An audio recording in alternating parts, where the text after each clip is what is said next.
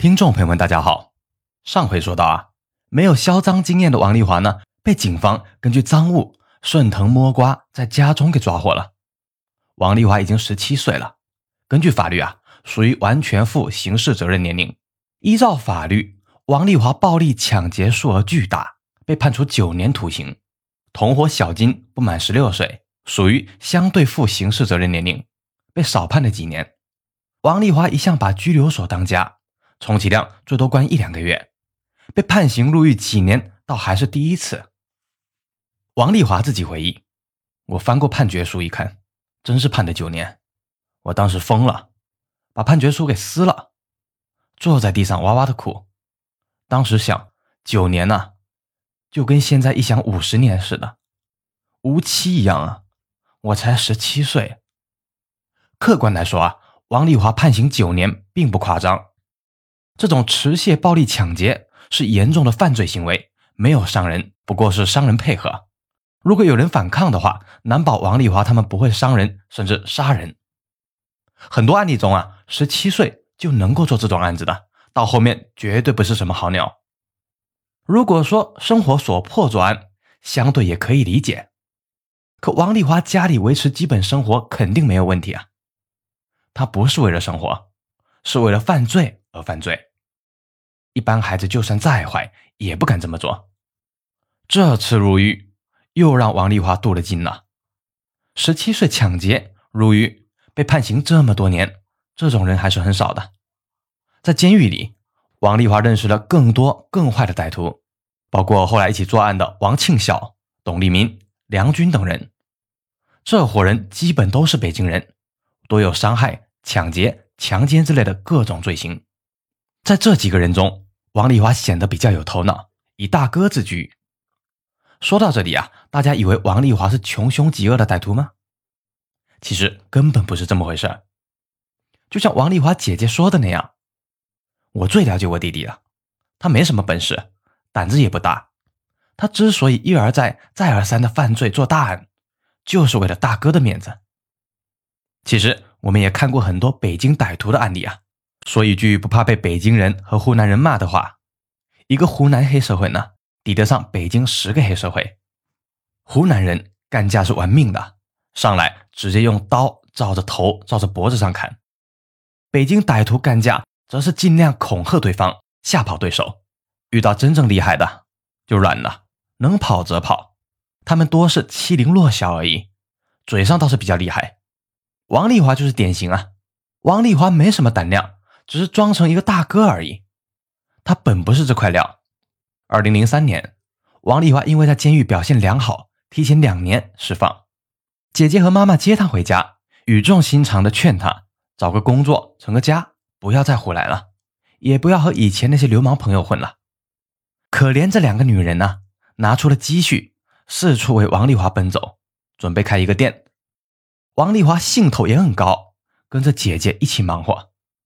他们选好了店址，又和总店谈好了加盟费用。到了签约的时候，那家总店却反悔了。原来啊，有个人出钱比王丽华他们还高，总店呢就将合同转给他们了。这家人就在王丽华他们选好了店址给开了店，生意还很不错。这件事对王丽华打击很大，他曾经对姐姐说：“咱家没钱没势，做正行赚钱太难了。”还是捞偏门来的快。这边姐姐和妈妈为了不让王丽华出去惹事儿，给她钱吃喝，尽量让她待在家里。很快啊，狱中王丽华的小弟们陆续释放了。王丽华在监狱里面装着大哥，派头十足。此时小弟们自然都要来找大哥来养活了。可笑的是啊，王丽华自己也没收入，就天天吃方便面，还能养活谁呢？只是大哥的面子是王丽华唯一值得炫耀的东西。如果他不做这个大哥的话，就是一个没钱没势的劳改释放犯，是社会底层的底层。王丽华最终决定带着这群小弟一起继续犯罪。王丽华对小弟们说：“以前小打小闹没意思，要么就做大案，搞个几百万，咱也享受享受几年，就算死了也值得。”小弟们都表示同意，于是这群人就开始了犯罪计划。此时，王丽华的姐姐遇到一个事业上的好机会，正在全力创业。听妈妈说，王丽华突然带着一万元搬出去住，经常不回家。深知弟弟性格的姐姐立即赶回家。姐姐认为王丽华可能又要走老路了，于是全力的为他找了个工作，希望他稳稳当当的。这份工作收入不高，但是很轻松，也就是接接电话之类的。可王丽华仅仅干了一周，就离开了这家公司。姐姐赶到他的出租屋，房东说这小伙子已经退租了，在打他的手机，手机也已经停机。母女二人苦苦找了王丽华几个月，毫无音讯。一次，他们遇到王丽华的一个流氓朋友，朋友说王丽华准备偷渡，又说王丽华现在很穷，只能天天吃炸酱面，后来呢，只能吃光面。姐姐哀求这个流氓告诉他王丽华在哪，但流氓说他真的不知道，只是在街上遇到聊过一次。此时啊，王丽华已经准备做答案了。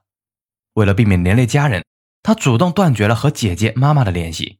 两个女人不知道的是，在几个月前，王丽华已经从河北、吉林、黑龙江等地购买了四支猎枪，准备作案。后来觉得猎枪不好隐藏，王丽华又跑到云南，花费九千多元。购买了三支手枪和九发子弹。这一次买枪几乎将他的钱给用光了，所以呢，王丽华只能吃炸酱面了。后来啊，王丽华自己回忆：“我知道我将来肯定死刑，怕我妈看到我枪毙受不了，我准备将我妈杀了，然后再去作案，连刀都准备好了。可事到临头，我怎么也下不了手。断绝和家人的联系后。”王丽华就开始计划做大案了。他们几个人开始准备抢银行，但对付不了带冲锋枪的军警啊，只能放弃。一时没决定怎么作案，几个人穷极无聊，四处溜达。二零零三年八月，王丽华去平谷找几个狱友打牌，牌桌上正好遇到一个外号叫做六哥的二十四岁小伙王辉。这个王辉是平谷广播电视剧的公务员，坊间传说。他的老爸却是当地有名的老混混，一个流氓出身的房地产商，社会关系很多。王辉在小小的平谷很张扬，自己开一辆丰田霸道，经常吹嘘自己爸爸有六七千万。牌桌上几个狱友夸耀王丽华十七岁就敢抢劫，被判刑九年，很了不起。王辉不屑地说：“不就抢了两万块钱吗？算个球啊！你要是早点来找我的话，我跟公安局长打个招呼。”就把你捞出来了。看到王辉满脸的轻蔑，王丽华勃然大怒，立即就要发作打人。转念一想啊，王辉的爸爸听说很有钱，这不就是一个好目标吗？干脆把这个小伙子给绑了，也算这小子太倒霉，谁让他那么张扬，那么嚣张呢？那么我们明天来说说这个王辉的悲惨下场。